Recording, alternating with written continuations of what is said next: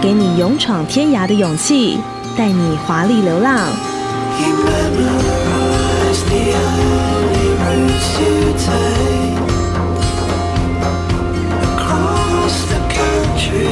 Kiss 旅行台湾的一百种视角。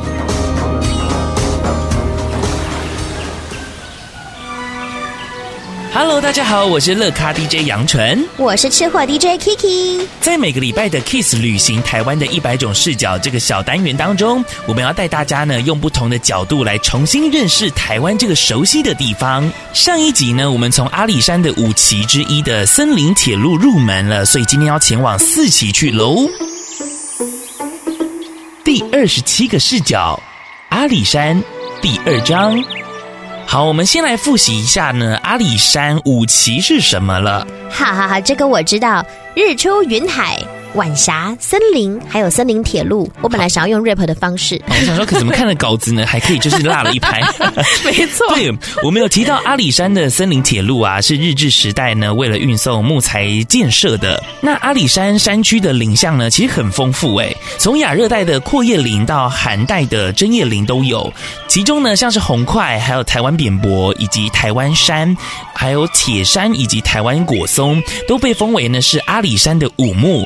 尤其是千年快木群啊，更是台湾呢目前最密集的巨木群喽。所以大家可以听到我们特别请出了虫鸣鸟叫，来让大家有一种置身山林之感。对，好，那出名的阿里山神木，哎，就是我们今天要介绍的了。嗯，原本呢，它指的是森林铁路旁边有一棵树龄高达三千多年的红桧。哼，不过在一九九七年的时候，因为下了好几天的大雨，导致神木的根部严重的腐朽，一半的树身还裂掉，压坏了森林铁路的铁轨哟。嗯，那后来呢，在专家评估之后，林务局正式放倒神木，它也走进了历史。但是林务局就整理出了园区里面的另外三十八棵神木，开辟了巨木群栈道。然后从里面选出了位在香林国小旁边的光武快，哇，他成为了接班人，第二代神木。哇，这个感觉好像是一个组织哦。对啊，就是导师转过身来，我就决定是你啦。没错。还有连续举办了好几届的阿里山神木下婚礼。天呐，感觉很浪漫呢。对呀，哇，在神木的见证下，已经有好几百对 couple 在这里完成了终身大事。你愿意嫁给他吗？我愿意。